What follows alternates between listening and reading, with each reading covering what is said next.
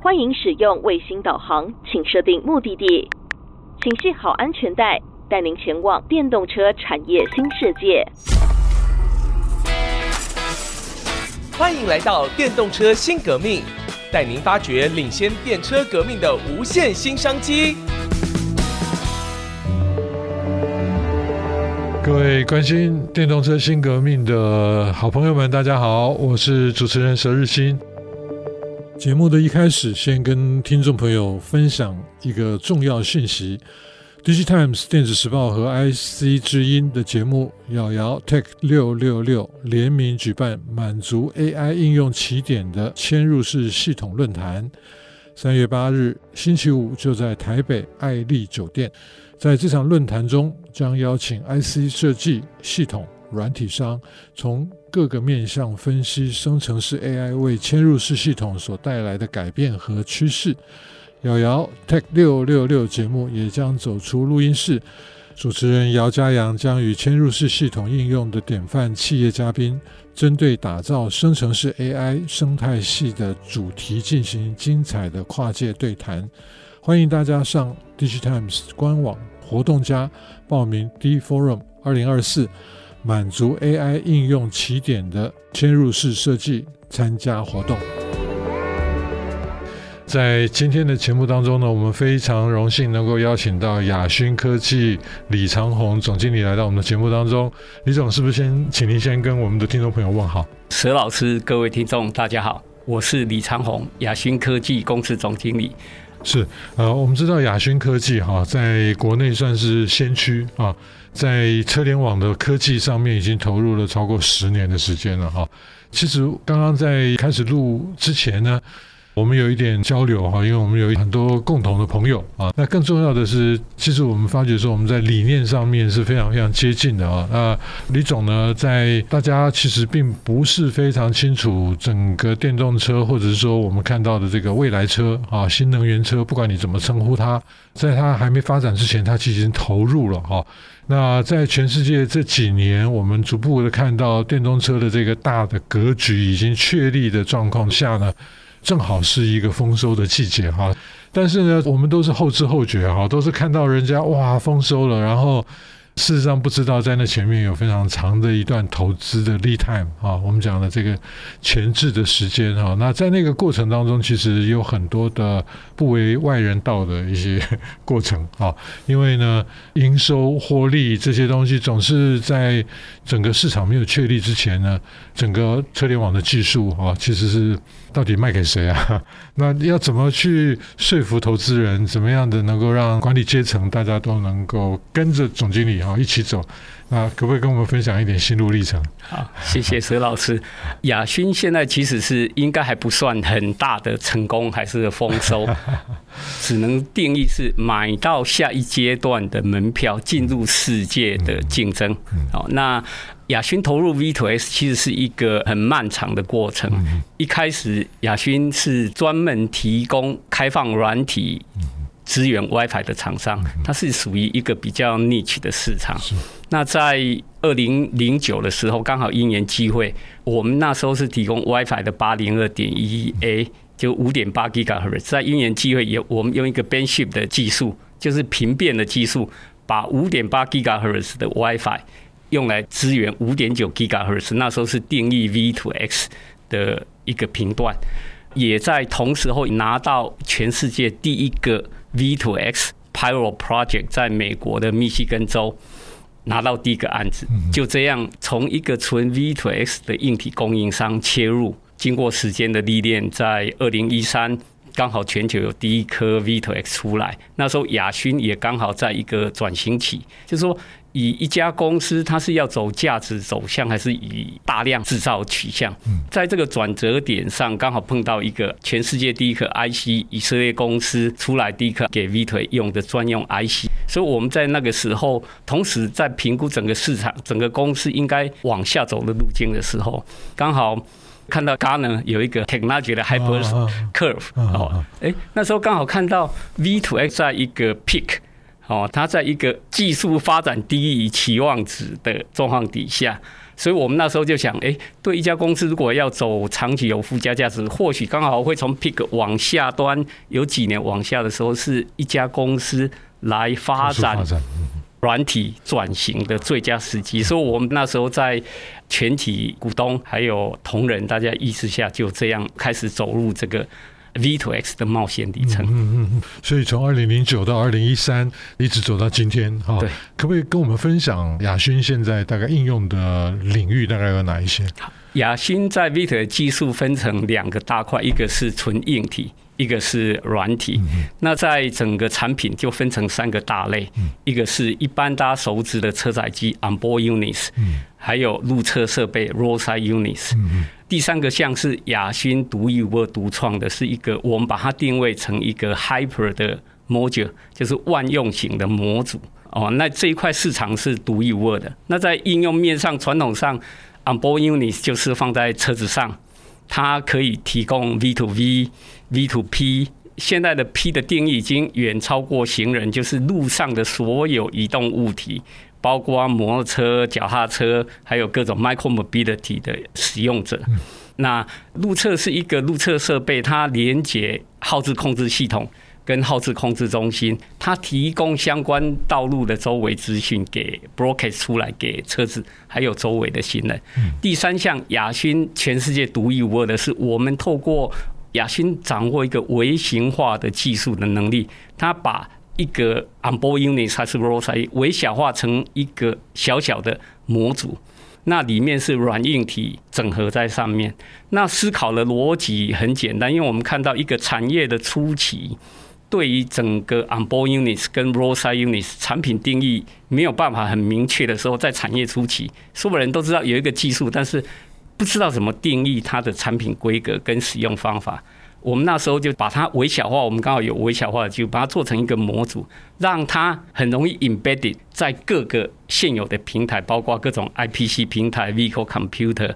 AI 平台。它只要拿一个模组插上去，它就 enable V2X 的，因为我们把软硬体都做好整合完了。那用这种方式来加速 V2X 在各个不同产域的应用，因为它提供一个路径是超级低的 entry 的 barrier。就是它进入障碍会比所有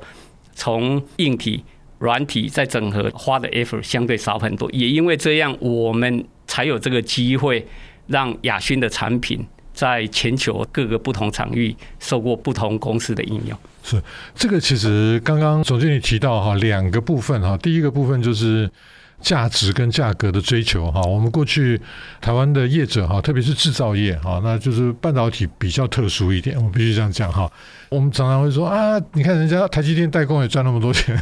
可是一般的代工赚不了那么多钱哈。这个是我们的一个常态，所以在追求这个价格的优势之际呢，其实我们已经很多年啊，几十年了，要追求价格之外的价值哈。那刚刚总经理另外提到了一个很有趣的东西，叫定义啊，定义。那因为我们现在看到很多所谓的 software defined vehicle 哈，或者是说中国大陆我看过一些文献讲到 AI defined 哈，所以它已经不是 SDV 了哈，它是叫做 AI defined vehicle。那我最近去了一趟深圳，哇，满街都是电动车啊，这个真的是很酷哈。那当然就是说，可能全世界现在在东方世界里面。电动车最领先的大概就在深圳了哈，那所以这个定义这件事情啊，因为您刚刚提到一个是 OBU，另外一个是 Roadside 啊，我觉得最酷的是 那个万用的，就是以前叫做 Plug and Play 嘛哈，哇，你们这个好像真的就是在车子里面就是已经走到 Plug and Play 的一个境界了哈。对，这也是亚勋独有的特色，就是说，当台湾习惯当一个追求者，就是看到很明确规格在做，但是亚勋也其实经过很长的历程，是走这一条路。但是我们发现，在一个新兴场域，其实是给进入者有一个很大的机会去创造自己的独一无二。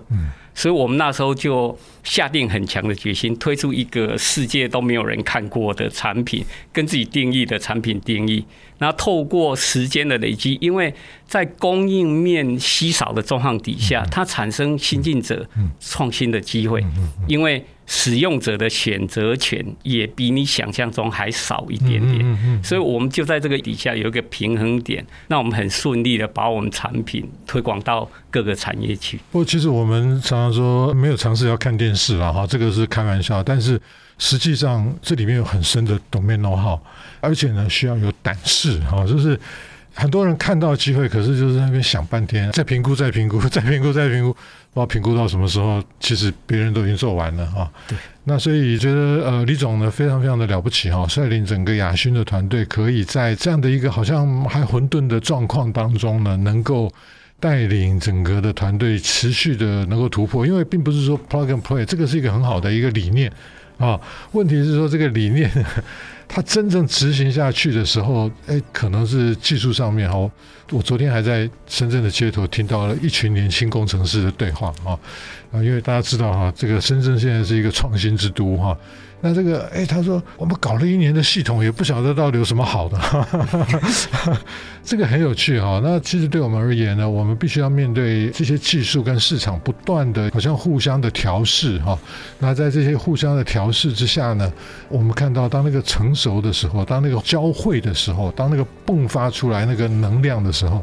最后才是大家皆大欢喜的时刻哈，所以啊，我们非常感谢李总跟我们分享了他们在整个 V2X 的这个心路历程。我们先休息一下，我们继续回到电动车新革命。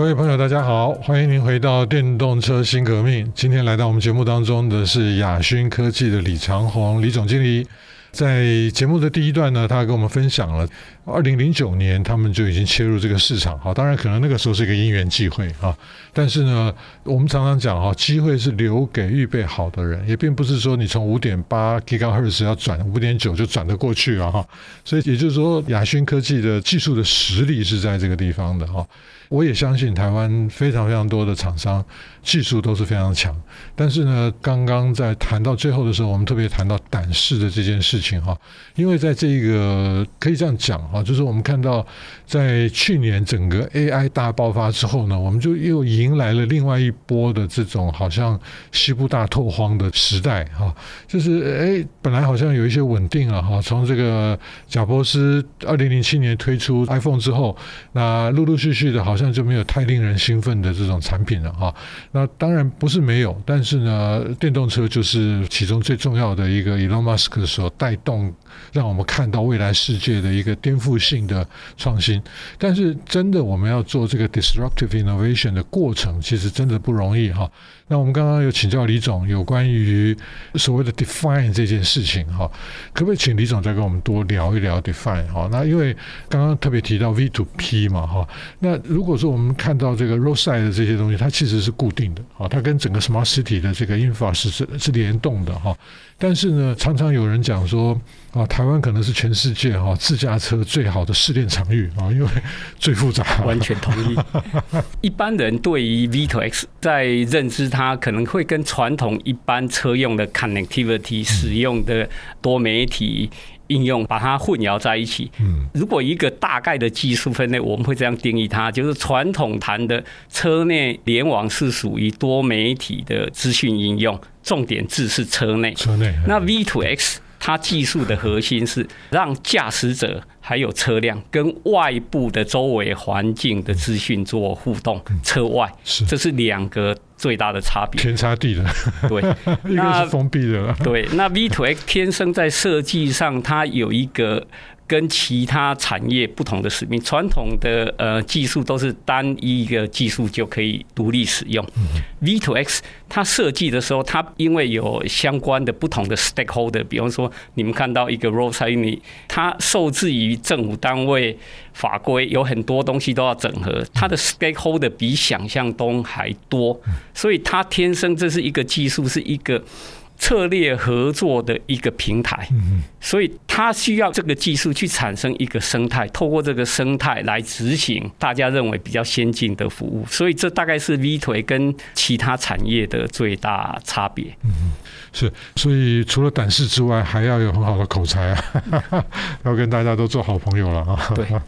因为这个生态系的建构哈，其实大家最近常常听到，但是呢，实际在建构的过程当中，因为涉及到多方的利益啊，那怎么样分润这些，其实可能在整个游戏规则制定的当下就已经必须要把它都谈清楚了啊。对，因为刚才提到就是说，V 腿要一个生态系统，所有产业从过去 IT 历史来看，我们大家都知道要合作成立一个生态系统，但是其他产业几乎很少有成功的机会，因为每一个人都可以很舒适的在自己范围底下存活得很好，它就少了去形成一个生态的概念，所以每一个就安逸于现况。得到合理还是甚至偏低的利润，但是 V 腿刚才提到，它是一个生态系，它从政府单位到每个道路的交通控制系统，还有道路建设者哈，道路是一个很特殊的产业，还有红绿灯控制器，还有车子，还有像我们这个设备的软硬体厂商，他要这一些所有利益相关者都能够合作，才能够整合出一个适合大家使用的解决方案。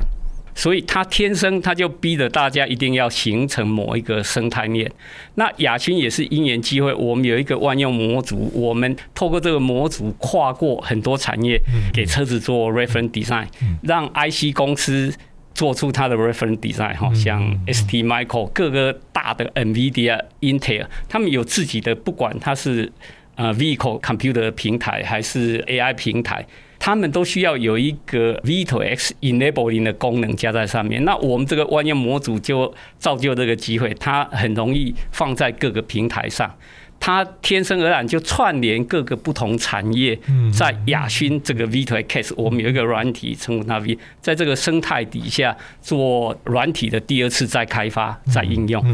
所以它天生就产生一个模型存在那里。亚勋只是刚好利用这个机会，因为我们相信一个生态的重要性，我们也相信。因为透过生态可以增加竞争者的进入障碍，或许不一定会有更高的利润，但是它可以保障把这个进入障碍相对的拉高很多。所以在这样底下，我们因为有这个信念，然后本来就跨可能很多不同产业的经验，我们就把这些相关的产业自然而然就它形成某一个生态上来。好，那。刚才老师也有提到，对于 V to P 对到行人，其实也是大概同个效应。因为 V to P 怎么让行人还是少数者，他有一个 V to S equipment 在上面，天生他本来就很难，因为行人没有任何电源，他也不想携带任何的东西，所以他在 video camera 超级成熟的时候，有 AI 进来，AI 进来就一个 video object detection，它可以。侦测这个物体的行动，而预测它的下一步，所以它刚好就很适合用在 B to P 的情景上。所以我们也在美国 DOT 跟别的公司合作，也在在美国的 DOT 在很多学校附近，针对学校的附近血统的进出安全。而 implement V to P 的应用在这个场域上是，不过我记得李总刚刚在跟我们分享的时候，回到今天节目一开始哈，因为在二零零九年公司本来就是做 open 的，对不对？对，哦，所以这个好像是一个 DNA 哈，就是它是一个 open 的，所以就是我们一直在讲打群架哈，那。这件事情呢，其实喊的人多了哈，真的落地的少了。对，所以我觉得哇，这个李总实在是很精彩哈。就是说我们在谈很多很多所谓 ecosystem 哈，今天这个字眼已经变成是取代产业链，变成是一个好像大家朗朗上口的一个概念。但是呢，其实要从你的心态，从你的 mindset 啊，那甚至就是在你的 DNA 里面，你本来就是一个 open 的人哈，所以你是一个 open 的人，所以你就会开发 open 的产品，就那个万用哈，这个。实在是太酷了哈，可以应用在任何的场景，而且它等于算有点像是一个，我们看到很多现在的控制器啊，它的。都是一个空白的晶片，那你可能在不同的应用场域当中再去做某一些的这个韧体的调整。对，我们是在黑盒子、白盒子间，我们称为它灰盒子，哦，就把整个包起来了，但是也有留一个一定的弹性，让客户做各种变化。嗯，对，所以就是这个中间的拿捏啊，黑白中间那总是海跟陆中间，它那个那条界限可能在移来移去嘛哈，但是总是有一条界限了哈。那所以不管是怎么样的运作，那在这样子的一个弹弹性的一个调整之下呢，使得这样的产品可以有几乎是全世界的覆盖哈。那在这样的一个不仅仅是这个地理区域，而且是在不同的市场当中哈，那可能也有高中低不同的市场当中哇，那这样子的运作当然就绝对不可能是亚勋科技自己一家来玩哈。那这个就不禁让我想起来哈，在二零零四年哈，呃，UC Berkeley 有一位教授叫做 Henry Chesebro，他是喊出来 Open Innovation 的这个教授啊。那我在去年四月去 Berkeley 开会的时候，跟他聊了很久。他在今年的年初呢，在 MIT 的有一个管理期刊叫做 Slow Management Review 上面哈，写了一篇文章，因为是纪念他二十年前他提出这个理论哈。那 Open Innovation 其实这个理论呢，大家讲得多，但是我真的说哈。摸着良心说，真的是做的不够多哈，做的不够多。但是啊、我想，尤其是对于台湾哈，台湾其实过去我们的，因为大家都知道是一个浅碟的经济，所以我们是需要不仅仅靠外部的订单市场。那同时呢，我们在很多的技术上面，可能也都是在整个一个打群架的一个系统里面在运作的哈。那所以，如果我们能够更多的能够 open 的话，那 Chesebro 教授呢，在今年二零。二四年的 MIT Slow Management Review 上面呢，他说 Open Innovation Review 这二十年来最大的困难就是内部，对，内部跟心态，因为。Open 对一般人希望一个全面掌控是一种蛮恐怖的，因为你打开了一扇未知的门，但是它从此也创造一个更大的可能性。哦，这可能就是心态上可能是是这这很不容易啊。所以这个我越来越觉得技术都不是问题，在这个 台湾的技术底实在是太强了哈。但是我们在观察不同的产业的过程当中，我们也的确看到。有不同的产业，有不同的选择啊。那有一些机会来到的时候，没有在那个当下就迎向这个机会啊。那后来可能就会悔恨啊。我们非常感谢亚勋科技的李长宏李总经理来跟我们分享他们在这个 V2X 上面的成就，以及在这个过程当中其实是不容易的一个过程啊。我相信没有一件事情是容易的哈。那能够打造一番事业，创造一片格局，都不是我们能够理解的。那个艰辛哈啊，非常感谢李总来到我们节目当中，谢谢。这里是电动车新革命，我是主持人佘日新，我们下次见。节目的最后，跟听众朋友们分享一个重要的资讯：三月一日是 IC 之音的生日，我们将推出台庆特别节目——全明星笑话赛。IC 之音的节目主持人们将使出浑身解数，在特别节目上来一场幽默大赛，争取幽默之王的荣誉头衔。请各位听众朋友一起来当评审，到时候开放人气投票，让大家投下您心目中最幽默有趣的主持人。参与投票的朋友还有机会抽中五百元的消费礼券哦。全明星笑话赛节目播出的时间是二零二四年三月一日星期五晚上五点到六点。除了在 FM 九七点五播出，也会在《亲爱的生活练习》AOD 和 Podcast 同步上线，请大家准时锁定，陪我们一同欢乐过生日。本节目由 DigiTimes 电子时报与 IC 之音联合制播。